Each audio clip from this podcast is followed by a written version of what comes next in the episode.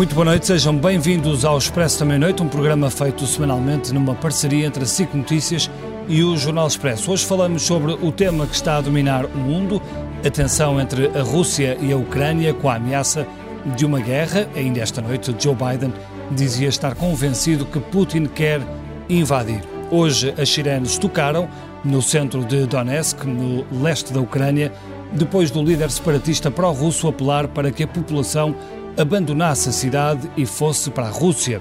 Uma evacuação justificada pela autoproclamada República Popular de Donetsk, com o receio de um ataque ucraniano. É neste ambiente de guerra psicológica que pode durar ainda muito tempo que cresce o medo. Uma provocação ou um qualquer pretexto podem ser suficientes para iniciar o conflito armado. E é sobre isto que discutimos, Ricardo. E para este programa convidámos uh, o Nuno Rogério, é comentador da SIC, tem estado muitas vezes uh, em antena esta semana, é natural que vai estar ainda nas, nas próximas, já de que uh, o clima de tensão é enorme.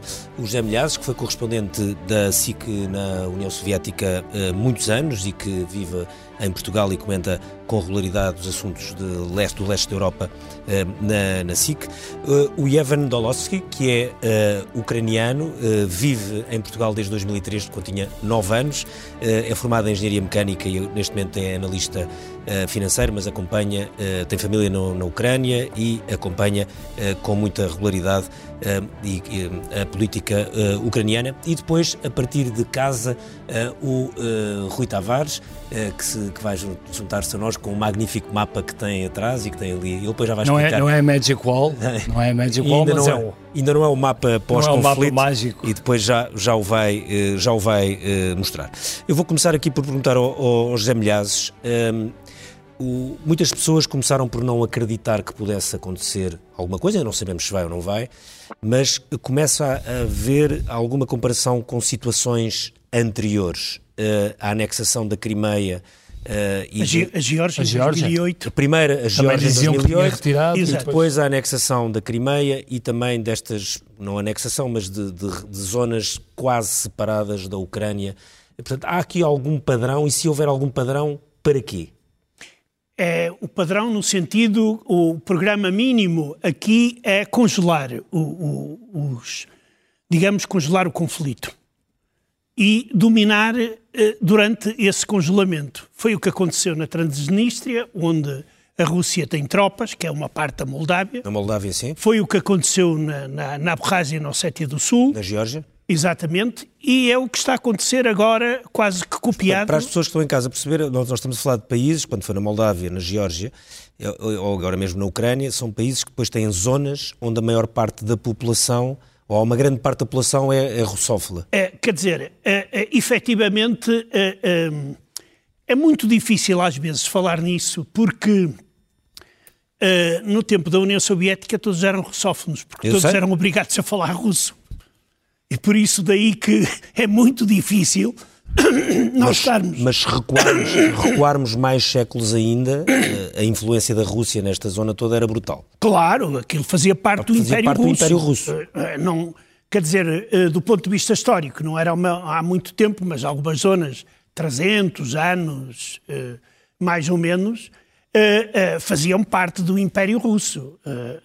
Só que, só que Uh, hoje estamos a, a, a, ver uma situação que um, eu considero que tudo isto que está a acontecer hoje estava bem estudado, estava uh, bem definido, inclusive a famosa gravação do, do dirigente de Lugansk, que já tinha sido para a evacuação da população, já estava gravada no dia 16 de fevereiro. Sim, descobriu-se depois pelos metadados. É, exato, exatamente. Uh, além disso, quer dizer, nota-se que estava tudo preparado. As caminhonetas para irem buscar os refugiados, uh, o dinheirinho, os 125 euros para cada uh, refugiado, estava tudo pronto. Ou seja... Mas isso, mas isso é para quê? Para criar esse tal ambiente de... Ter um pretexto, Esse é? clima psicológico, esse pretexto para eu, por enquanto, acho que Putin está a continuar a puxar a corda.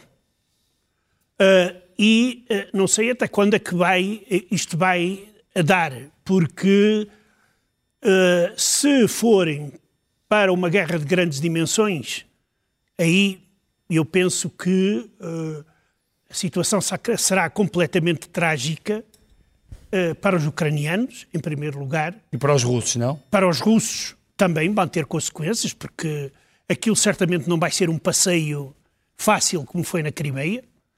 Uh, e uh, para a Europa também. Nós vamos sofrer com o aumento do preço dos combustíveis e, e de outras matérias-primas o trigo, por exemplo, e, e, outros. E com muitos refugiados, seguramente, que vão atravessar a, para, claro, para a fronteira para, um milhão e para meio, a Polónia. Do, um milhão e meio, dois milhões. É, é, isto é, é, é, um cenário absolutamente tenebroso. E eu penso que neste momento Putin uh, está uh, uh, a apalpar, vai apalpando até onde o deixam ir. E, segundo, por exemplo, hoje afirmou, anunciou Gennady Zyuganov, que é o dirigente do Partido Comunista, aquele tal partido que parece que é da oposição, mas não é, é está vendido ao Putin todo, de alma e coração. Ele veio anunciar que o Putin no domingo vai fazer uma declaração sobre a Ucrânia. E pode, efetivamente, Putin, no domingo, dependendo de como a situação se vai desenvolver, mas será muito capaz até de chegar ao ponto de proclamar a independência, eh, eh, de reconhecer a independência das duas regiões separatistas. Daquelas regiões do Sim. Donbass, das Sim. duas, não é? Donetsk isto, e Luhansk. Isto já será gravíssimo, porque isso significa o fim dos acordos de Minsk. Acabou-se. Vai-se ter que começar tudo de novo numa situação de uh, extrema instabilidade. Deixa-me falar aqui com o Ivan, que é, que é o ucraniano, uh, vive, apesar de viver em Portugal já, já há muitos anos. Uh, as conversas que tem tido com a, com a família que tem na Ucrânia, o que é que, o que, é que lhe dizem de lá? a população está muito assustada. Nós temos ouvido as reportagens da, da Irina, da nossa, da nossa repórter que lá está, que também é ucraniana, e ela tem dito que apesar de tudo há um ambiente de, certa, de uma certa calma. O, que é que, é, o que é que houve de lá? De certo é uma, é uma representação bastante fidedigna é uma certa calma porque já estamos a viver um conflito que não começou em novembro de 2021. Sabemos que é um conflito que dura desde 2014 e oito anos já lá vão. As pessoas criaram alguma resiliência, mas também alguma fadiga daquilo que é esta situação. Para algumas destas pessoas, uh, e daquilo de, de, que tenho comunicado também com, com, com, as pessoas que conheço que estão lá, um, é mais uma situação, é mais um pico temporário uh, psicologicamente. Uh, e, de facto, estamos uh, perante uma situação onde externamente é algo que está nas notícias todos os dias. Mas uma certa fadiga ao ponto de quererem voltar-se mais para a Europa ou de continuarem neste, neste registro em que, em que estão com um domínio ainda muito prevalente da Rússia? Penso que a opção número 2 ficou completamente de parte. Uh, é certo que temos a geração dos meus pais, na casa dos 60, 50 e muitos, que, que, que viveram aquilo que foi a época de ouro da União Soviética, e para eles é compreensível alguma influência, alguma, algum, alguma saudade ou, ou, aquilo que é uma afiliação à Rússia, possivelmente. Para a minha geração é um caminho sem volta. Nós temos de, temos de compreender que o que está a acontecer e o que aconteceu quase já está a acontecer quase há uma década, é um caminho sem volta e talvez é necessário que, que, que, que o próprio Putin compreenda isso. Que, de facto, Portanto, aquele, o Euromaidan ainda está bem vivo na, na geração. Certamente. Um, na geração mais nova. Devo confessar que eu próprio testemunhei com, com um, muito mais. Um, uh, com muito mais emoção ou com muito mais aflição. Nós vimos uma centena de pessoas a morrerem na Praça Central de Kiev. Isso Esse, em 2014? Em 2014. Um, foi dramático. É certo que nesta guerra já perdemos 14 mil vidas também, mas, mas o ponto de viragem é aquela centena de pessoas que, de facto, que, que perderam a vida por, por aquilo que é o mundo melhor e que, aquele, aquele mundo, o mundo que, que, que era pré-2014 já não existe mais. Uh, Nuno, uma das questões que, que parece evidente na estratégia de Putin, há muitas coisas que não são evidentes, é uh, impedir que a NATO alargue ali para as fronteiras, para mais países da fronteira uh, com a Rússia, nomeadamente uh, para a Ucrânia. Do ponto, para quem vê à distância, esse, esse, esse desejo, enfim, vou colocar como desejo e não como de Putin não tem uma certa lógica ou legitimidade, o não querer que a Ucrânia seja tenha integre uma aliança militar que é obviamente dominada pelos Estados Unidos? Tem lógica do ponto de vista russo, sem dúvida, mas uma das consequências do que está a acontecer pode ser um desejo, um, se esse desejo existe, que produz o efeito contrário, ou seja, Uh, imagina, a Ucrânia não entra na NATO, apesar da Constituição ucraniana dizer que a Ucrânia tem como caminho a NATO, um bocadinho como a Constituição portuguesa falava do caminho para o socialismo, portanto é uma Mas espécie é de estrela polar. Está lá na uh, Constituição. Está lá na Constituição. Uh, diz também que o governo, o governo que estiver em funções, tem que apresentar um plano para que se chegue a essa estrela polar e esse plano, pelo visto, ninguém quer apresentar, nem ninguém vai apresentar, mas está lá o objetivo. Portanto, o Putin, para já, congelou esse plano, aparentemente, mas pode ter uma consequência inesperada para a Rússia e má, que é aquilo que já aconteceu com a Polónia, que é aquilo que já aconteceu com outros países, que é a Ucrânia diz não vamos para a NATO, mas vamos armar-nos até aos dentes. Quer dizer, não vamos, não vamos para a NATO, mas vamos comprar todo o tipo de armas que permitam que nos defendamos. Eh, isso não é muito confortável para a Rússia, porque vai criar ao lado um país que poderia ser até amigo, aliado já não será, eh, mas que vai deixar de ser amigo. E, aliás, uma das consequências também de uma possível, uh, possível conflito é que vai haver uma, uma espécie uma situação de hostilidade permanente entre a Ucrânia e a Rússia, dois uh, países que têm tantas coisas em comum e que de repente se tornam ou se vão tornar inimigos para sempre. Quer dizer, isso também é outra das consequências que a Rússia tem que medir. Tu, acredita, Agora, tu acreditas que o conflito vai, vai chegar mesmo a vias de facto ou não? Porque, uh... não, este conflito, como, como já aqui o nosso amigo ucraniano disse, é um conflito que existe desde 2014. Não, mas o Zé, o Zé dizia há pouco que a estratégia é congelar o conflito eh, para dominá-lo. Sim. Mas, quer dizer, a certa altura o que se percebe é que uh, todos os países estão, de certa forma, a empurrar uh, Putin para um, se quiseres, para um canto. Uh, e que a certa altura esse, esse pode ser um problema para essa, o Putin. Não é? Essa, peço desculpa, mas essa é um bocadinho a versão russa. Quer dizer, a versão russa é não, que não, os russos estão a ser encaminhados. a versão russa é esta: assim, nós não temos nenhuma escolha, estamos a ser provocados, estamos a ser atacados, estamos a ser, todos os dias somos provocados, portanto, fomos tirados para um canto. Não, mas, mas é... se não está a perder um tempo, perder uma oportunidade, Putin, se quer avançar, não devia ter avançado já se não está a perder esse esperemos tempo. Bem que não, esperemos bem que ele não ouça os teus conselhos. É, eu espero bem que não, que não haja uma oportunidade perdida, porque a Rússia perderia muito. Uhum. Repara, a população russa, eh, como dizia o Sting, tem tanto medo de perder a vida como a população outros países. Quer dizer, eh, não há uma aura de invencibilidade nos russos. Eu conheço muitos amigos russos que estão tão desesperados com esta guerra como estão os ucranianos. Quer dizer, eh, todos, todos eles têm, são, são pessoas que têm famílias, que têm um estatuto, é preciso não esquecer que a economia russa, apesar de estar em crise, tem muitas pessoas que têm interesses investidos e que não querem perder tudo. Uh, embora haja a teoria de que a economia russa é totalmente controlada pelo Estado e, portanto, fará aquilo que o Estado disser, é, mas há muitas pessoas que podem perder essas, muito Eu nessa... faço essas perguntas porque uh, até muitos analistas internacionais falam do bluff, do enorme bluff que, que isto tudo representa. Achas que isto é um bluff ou não? Não, mas repara uma coisa, aquilo que foi dito agora é, é muito importante. Este conflito já está congelado desde 2014, não te esqueças que parte do leste da Ucrânia, parte dos tais dois oblastos, as duas regiões de Donetsk e Luhansk, cerca de 60% de cada uma delas, já está ocupado. Uhum. Uh, Podes perguntar assim: são forças regulares russas? Aparentemente não.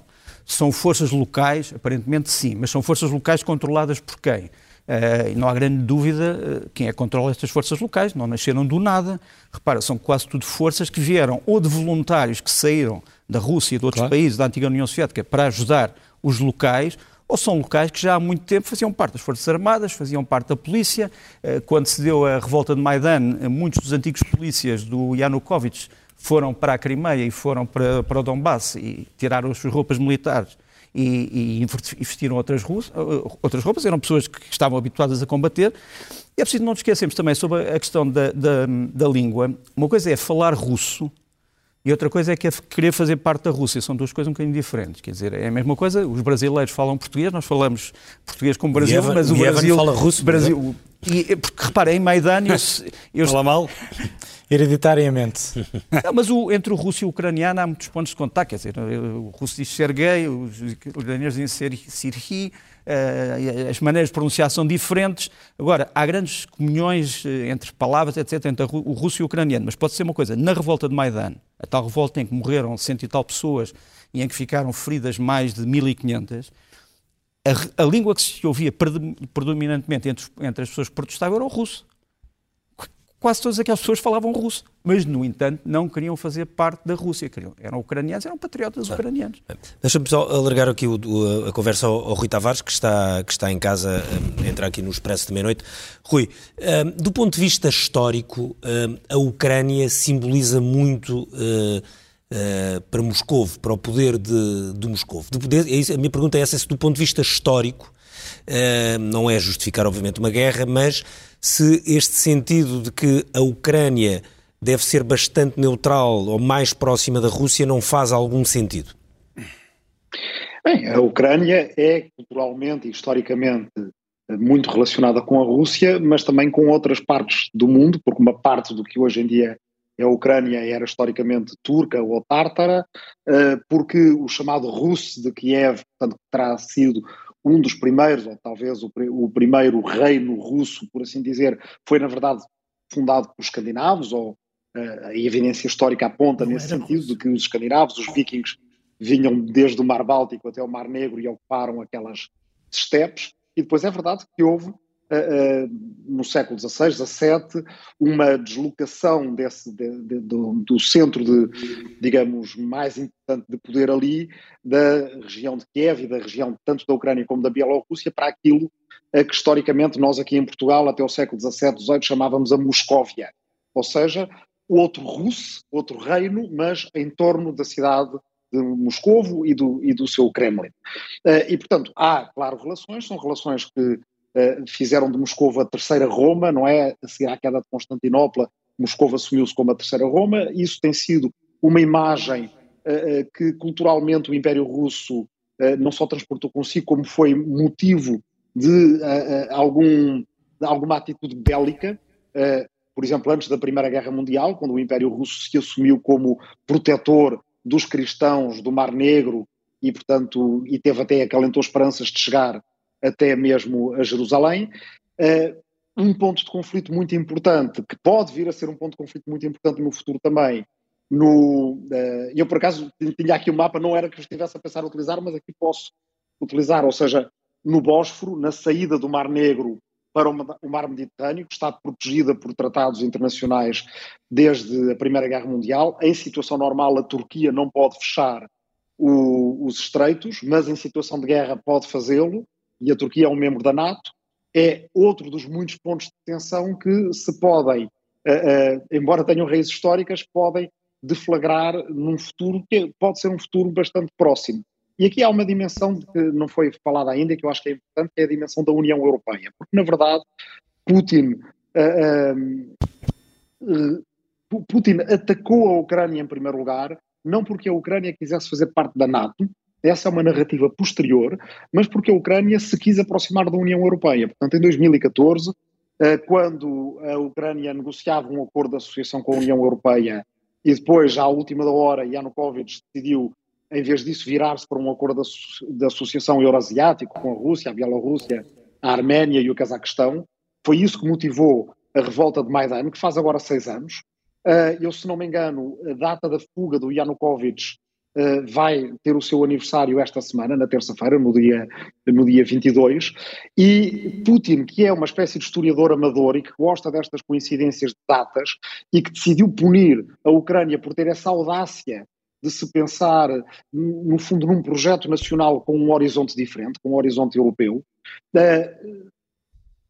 uh, audácia essa que foi punida utilizando os russófonos como pretexto, quando já foi dito neste programa, na verdade, russófonos são uma boa parte dos ucranianos, e até mais grave do ponto de vista de Putin é que os ucranianos que falam russo naturalmente em casa tenham, apesar de serem russófonos e terem cultura russa, terem uma ideia de projeto nacional europeu, porque isso é que não pode acontecer de um ponto de vista de quem, ainda há poucos meses, escreveu um ensaio e fez publicar no seu site, portanto, escrito aparentemente pelo punho do próprio Putin, em que defendia a ideia de que a Ucrânia não existia, que a Ucrânia era, na verdade, uma mera extensão da Rússia e que, na verdade, diz ele a certa altura nesse ensaio, estou cada vez mais convencido de que a Ucrânia não precisa do Donbass.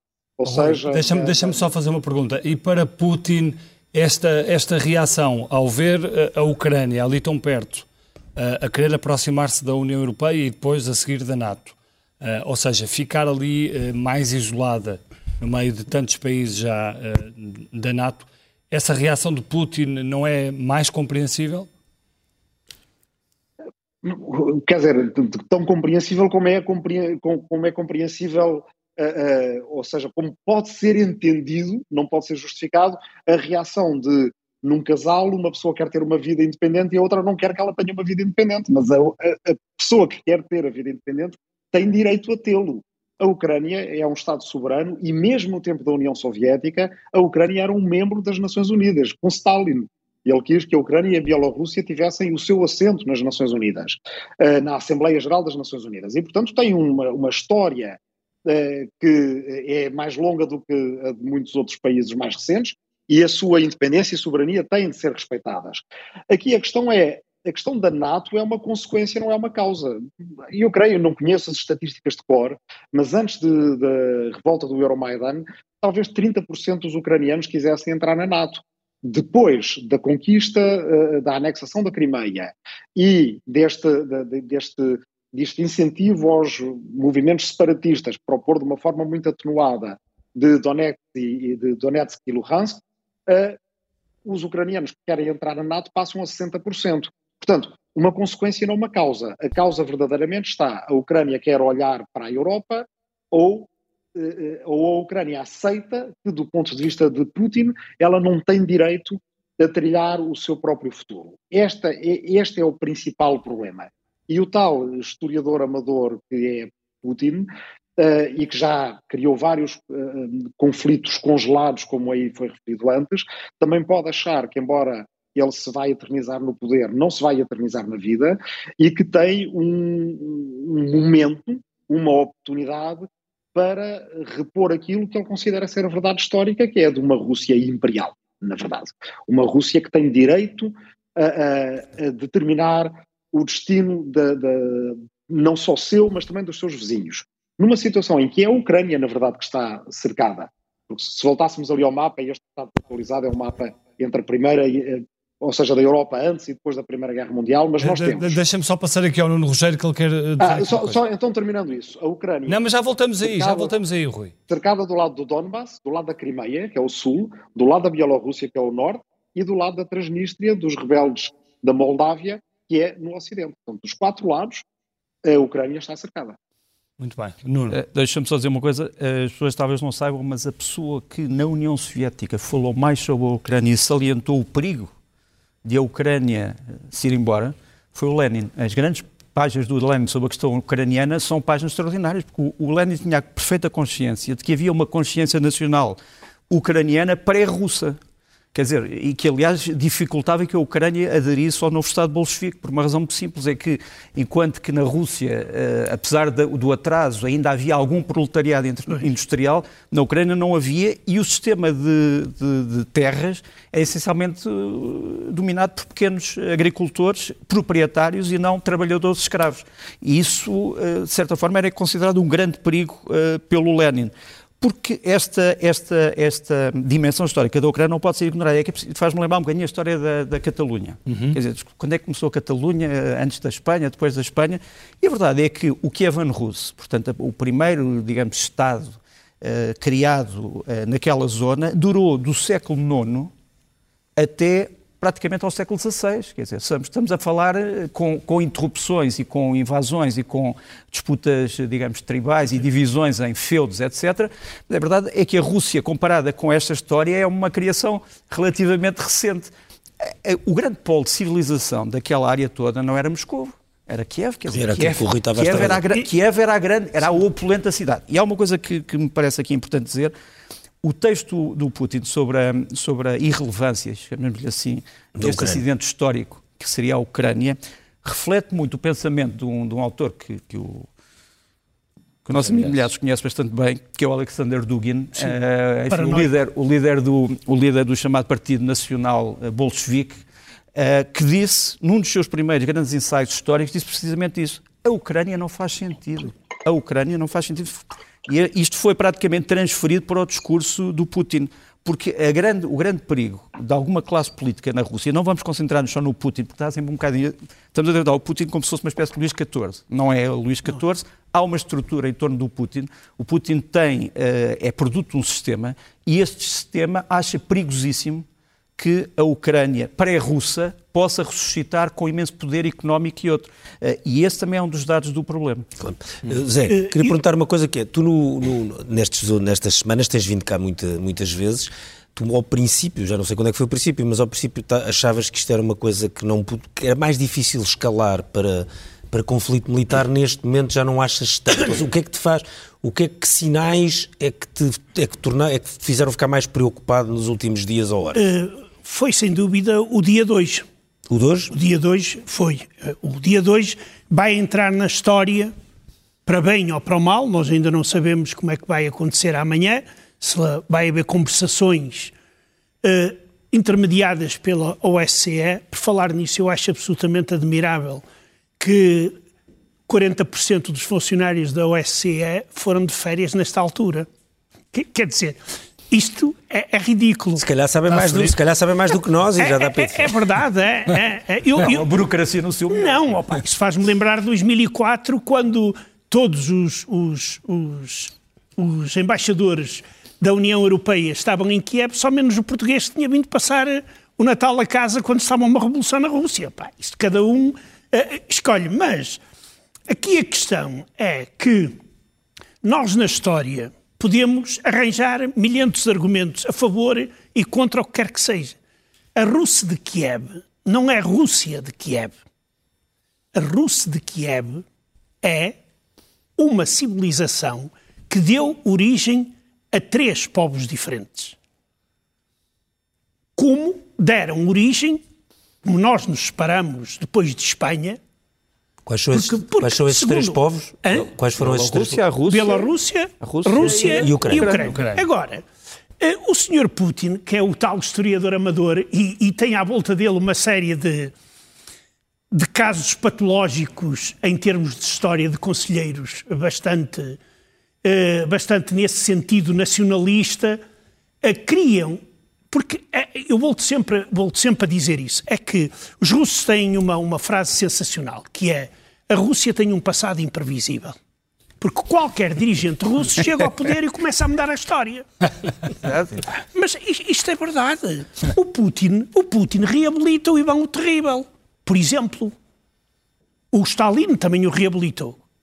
Mas depois, pronto, lá bem, muda a onda e eu, eu lembro-me sempre, de, de, de, só um caso de, na, na, minha universidade, quando eu estudei hum, arquivos, havia um, lá um livro, uns livros que estavam no, fechados, e um professor uh, mostrou-nos para nos mostrar Tens como dizer era que a tua a universidade foi na, foi na uh, União em Moscou, sim, Moscou. Uh, para nos mostrar como é que mudavam os ventos. E então era a história da Revolução de Outubro. A primeira edição, a personagem principal eram duas: Lenin e Trotsky. Segunda edição, a, a personagem é uma principal, Lenin e o Stalin lá atrás. O, o, o Trotsky desaparece. desaparece. Claro. Depois vem uma terceira edição, onde grande parte do coletivo que escreveu já aparecem com um quadradinho já à volta do apelido, significa que tinham sido fuzilados. Em que a principal personagem é o Stalin e o Lenin está a ajudar o Stalin naquilo que pode para fazer a revolução. Claro que o Trotsky já não aparece, quer dizer, aparece lá, mas como um bandido. Sim. E a história na Rússia, infelizmente, continua-se a fazer assim. Oh Zé, mas explica lá porque é que no dia de hoje mudaste, mudaste a opinião, só para voltar à pergunta do Ricardo. Mudei. Pela sucessão de eventos. Pois, a sucessão de eventos, é que isto aqui é uma provocação absolutamente descarada. Quer dizer, o que está a acontecer... Mas, oh, mas oh Zé, mas também tens os Estados Unidos todos os dias a dizer vai haver uma invasão, porque vai haver uma invasão na quarta. Mas é outro caso clínico. Cada, cada e hoje voltou sempre a marcar um dia. Biden voltou a dizer agora mesmo agora deve ser para a semana. Eu, há duas eu horas. Aí, eu aí tenho sempre uma coisa. E eu não sou especialista em história americana. Por isso, agora, se os americanos são burros, é, os russos não têm que ser burros obrigatoriamente para competir. Tanto mais que o Putin, por exemplo, diz que, que é um grande defensor do direito internacional, que é um grande defensor das tradições, até parece o nosso. É um jurista. Não, o Putin é um jurista. É, é, é, é, um, é um jurista. jurista. Exatamente. Até parece o nosso. Vamos passar aqui ao Yevan. Vamos passar. É, é, só para dizer, é, é, ele tem as mesmas palavras de ordem do, e o mesmo programa que o Chega, que o partido Chega, o partido de extrema-direita, que é nesse setor que se encontra uh, uh, uh, Vladimir Putin. E o grande problema é que ele está a tentar apalpar até onde pode ir. E está a arriscar. E o que eu receio agora é que ele vá até onde o deixarem ir.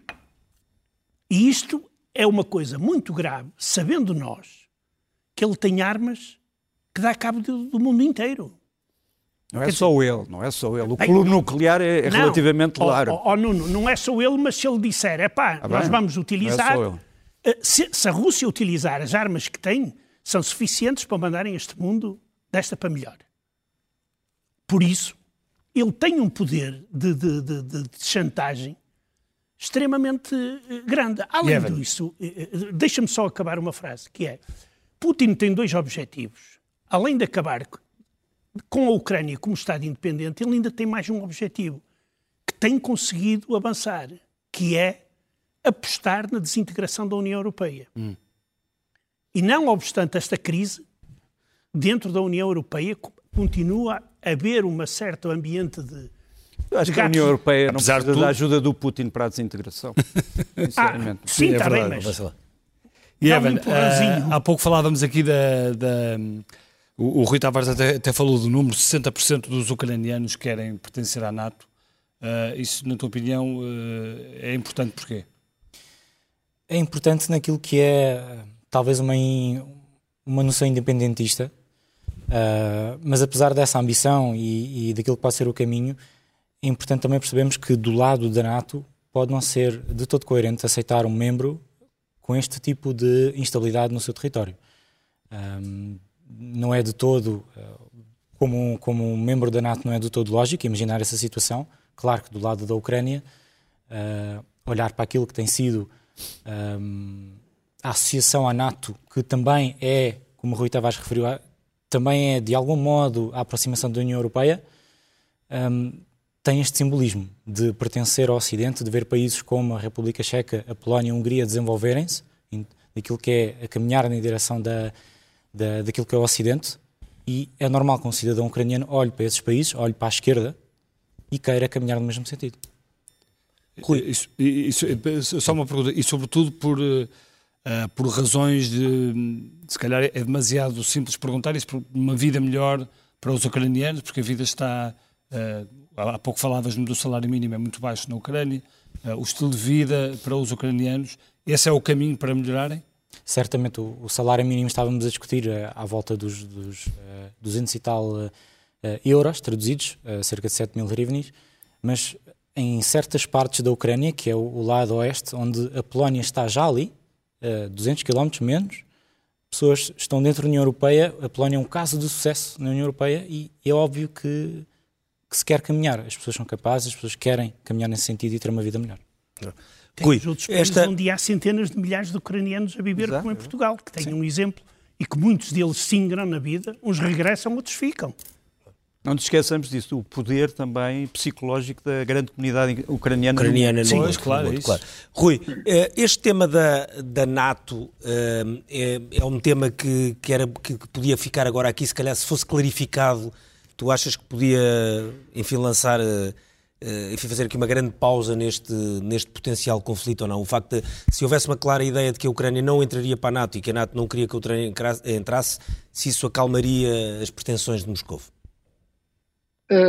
Não, porque isso está clarificado. Na verdade, a Ucrânia não vai entrar na NATO uh, em qualquer, quer dizer, uh, período de tempo que seja realista, que seja definido. Como dizia o chanceler Olaf Scholz esta semana na sua visita a Moscovo, não vai ser nem no mandato dele, como chanceler alemão, nem no mandato de Putin como presidente da Federação Russa, e ainda por cima brincou, sendo que o presidente Putin quer ficar muito mais tempo no poder do que eu.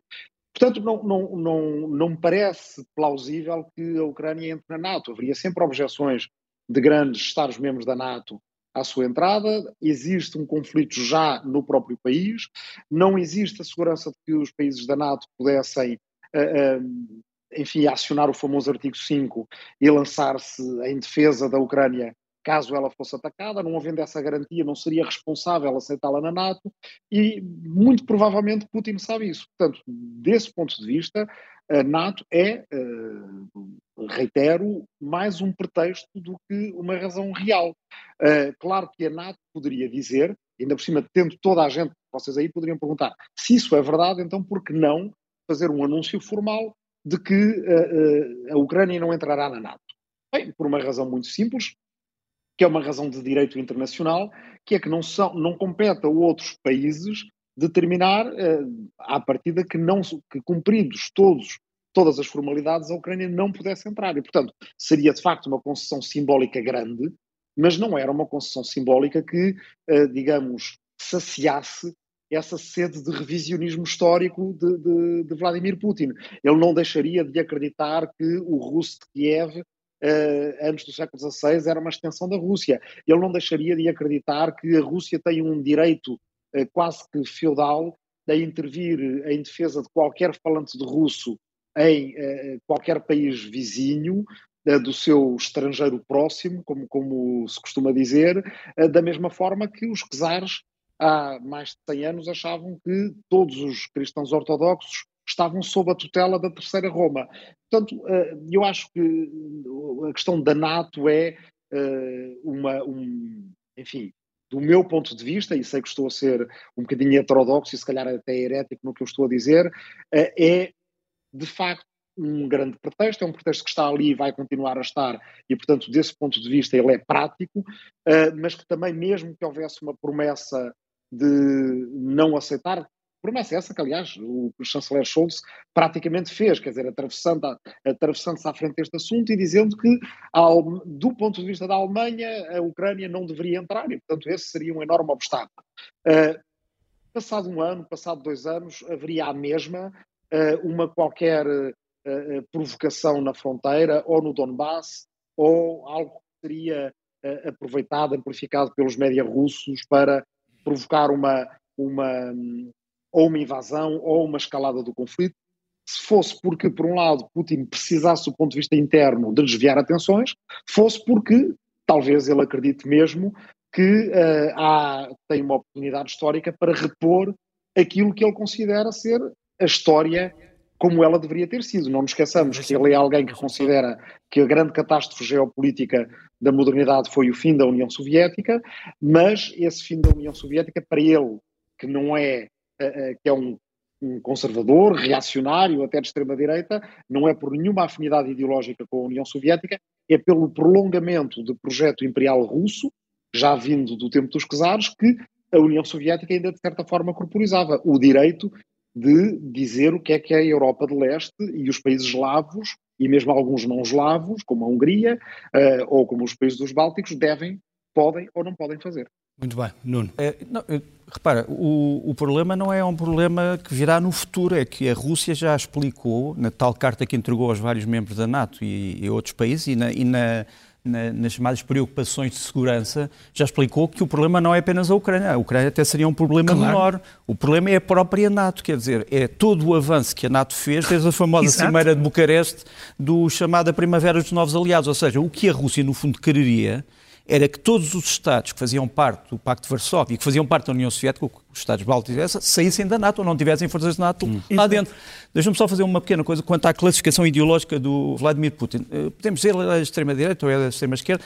O Vladimir Putin define-se ao próprio como um nacionalista que não é chauvinista, segundo ele disse, mas ao mesmo tempo é um antifascista. Ele diz isso várias vezes. Aliás, ele tem esgrimido a ideia do antifascismo a dizer que a Ucrânia está cheia de grupos nazis que o grande perigo da Ucrânia é, são os grupos nazis. Eu tinha trazido aqui uma, uma lista dos grupos neonazis russos uh, que estão no Donbass e que, e posso dizer, a UORN, o Rodina, o Movimento Imperial Russo, Sim, a Unidade é, Nacional Russa, é uh, o Exército Ortodoxo Russo, são uma série deles, vamos falar disto com mais tempo isso no também existe no, oeste, também existe mas, na Ucrânia, como se sabe, claro sim, até, sim, claro quando, sim, naquela claro altura da Praça Maidan, isso Claro que sim, mas não só existem na Ucrânia, esses são os conhecidos, mas existem na Rússia, esses são os desconhecidos. E depois há um terceiro grupo, que são os, os falsos nazis que foram colocados dentro da Ucrânia por agentes secretos uh, de vários serviços. Uh, olha, de, deixa, de, um deixa deles é o Sr. Que é uma personagem sinistra que esteve na origem de vários grupos neonazis que depois se percebeu que não eram neonazis, eram controlados por um Estado. Mas... Deixa-me só fazer-te uma pergunta que depois também posso alargar aqui aos emilhados, que é o papel da China no meio disto tudo, porque a certa altura ouviu-se que a China podia estar, de certa forma, a apoiar... Receberam Putin a, a apoiar o Putin.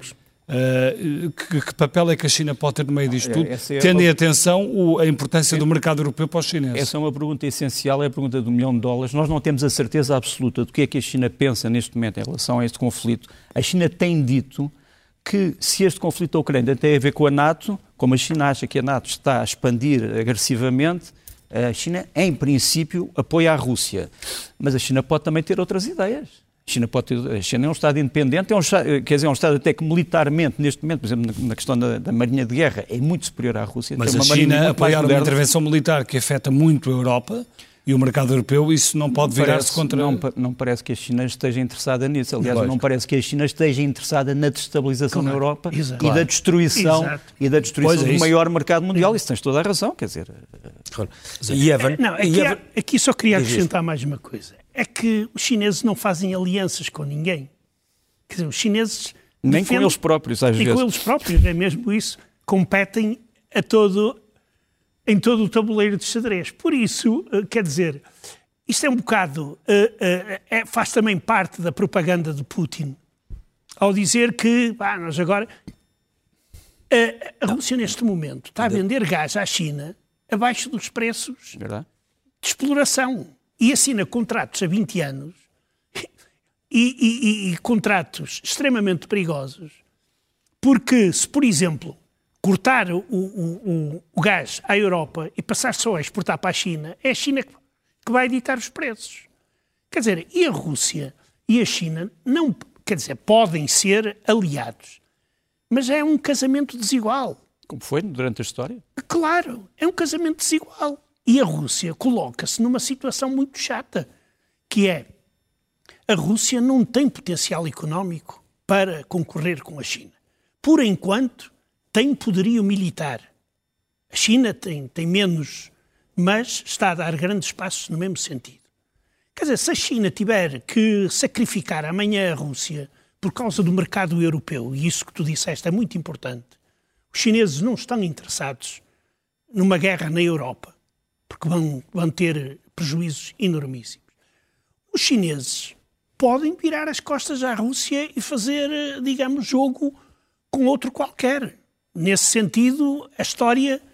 A sobretudo, história sobretudo se der uma coisa que tu realçaste e que é muito importante, que é se isto se transformar, como de hoje de manhã ou como ontem à noite, numa provocação descarada, em que não há casos bélicos, não há legitimidade de intervenção e todas as pessoas percebem quem é que começou, digamos assim, a China, que mal ou bem diz também estar interessada na manutenção de uma ordem internacional estável, uh, iria criticar, obviamente, esta situação.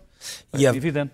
E Evan, queria perguntar só uma coisa. O, o, temos ouvido falar muito nos, nos, últimos dias deste, do Donbass, é? destas duas regiões de eh, Donetsk e de Lugansk, para, um, para uma grande parte dos ucranianos, isso são territórios que já estão perdidos.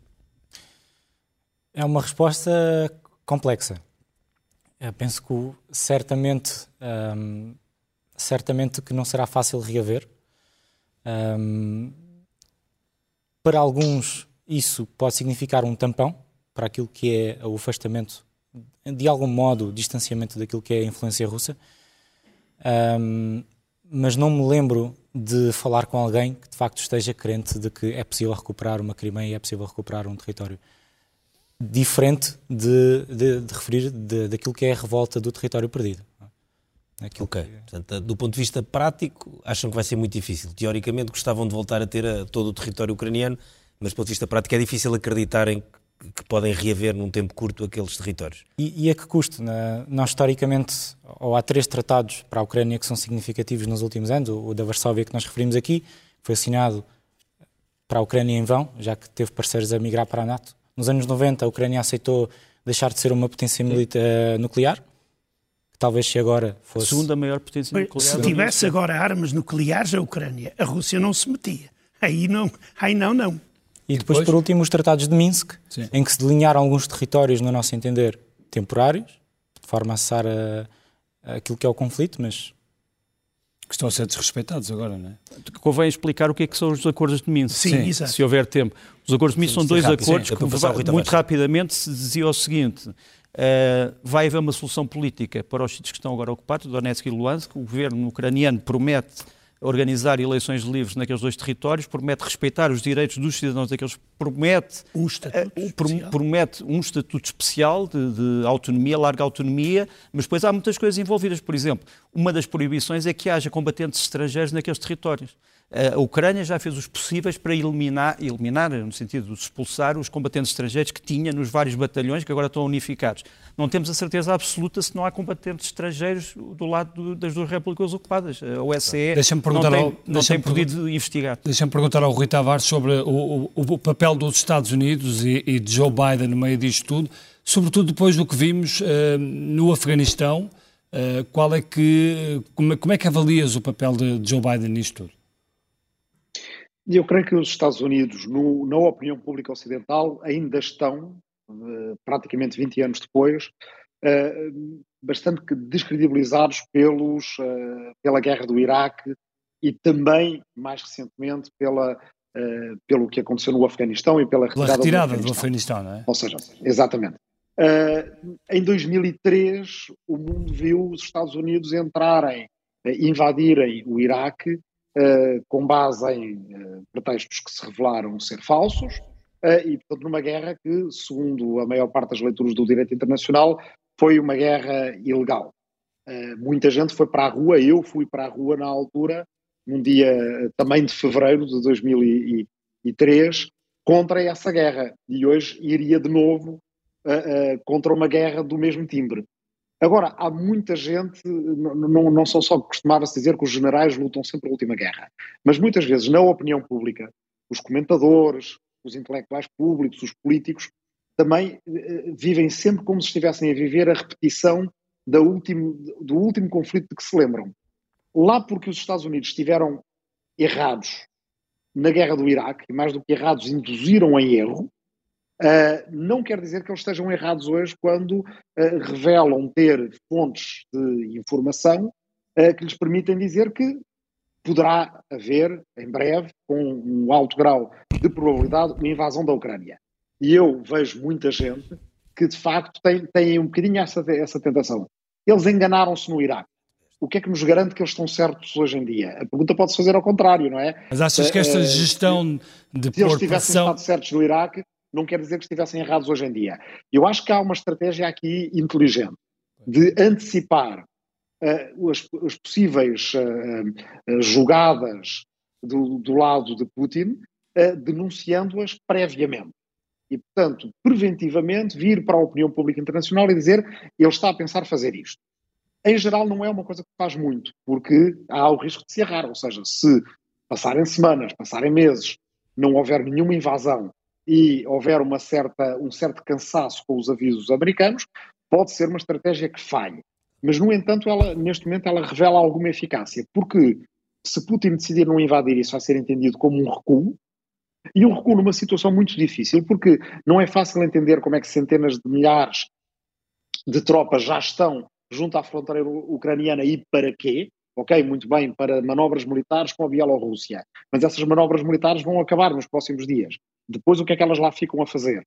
Portanto, se elas desmobilizarem, será uma derrota, pelo menos simbólica, claro. para Putin. Rui, temos Essa é talvez uma das razões porque Putin não quer e talvez não possa exatamente recuar. E vamos continuar numa situação de tensão, mas que uh, muito em breve ela terá que se resolver de uma forma ou de outra. Há um drama, termino só com isto, um grande rápido. dramaturgo russo, Chekhov, dizia que não adianta meter uma, uma pistola no primeiro ato de uma peça se ela não dispara antes do quinto ato da peça. E aqui é um bocadinho isto. O que é que as tropas lá estão a fazer junto da fronteira? Se a pistola de Chekhov está lá no primeiro ato, ela vai disparar mais tarde ou mais cedo. Muito bem. Rui Tavares, muito, muito obrigado. Expresso. E obrigado a todos. Eh, vamos à primeira página do Expresso, que traz como manchete famílias vão pagar mais 994 milhões em juros. Aumento das taxas vai agravar prestações do crédito nos próximos dois anos. Empréstimo de 200 mil euros custará mais 138 euros por mês no final de 2023. Aqui ao lado, o noticiário mais político. O próximo governo não tem desculpas é, este, é esta a frase da entrevista de Augusto Santos Silva e diz no comments quando lhe perguntam se vai presidir o uh, Parlamento. Depois, António Costa aqui a fazer convites este fim de semana, mas afinal os ministros ainda vão ter que esperar para que o telefone toque, porque, como sabemos, haverá repetição das uh, eleições na, nos imigrantes da Europa. E depois, Marcelo quer voltar à rua e andar pelo mundo isto durante a maioria absoluta de António Costa e no segundo mandato do Presidente da República, Marcelo Rebelo de Sousa. Fica à vista a primeira página do Expresso. Nós voltamos eh, na próxima semana. Muito obrigado, bom fim de semana e boa noite. Boa noite.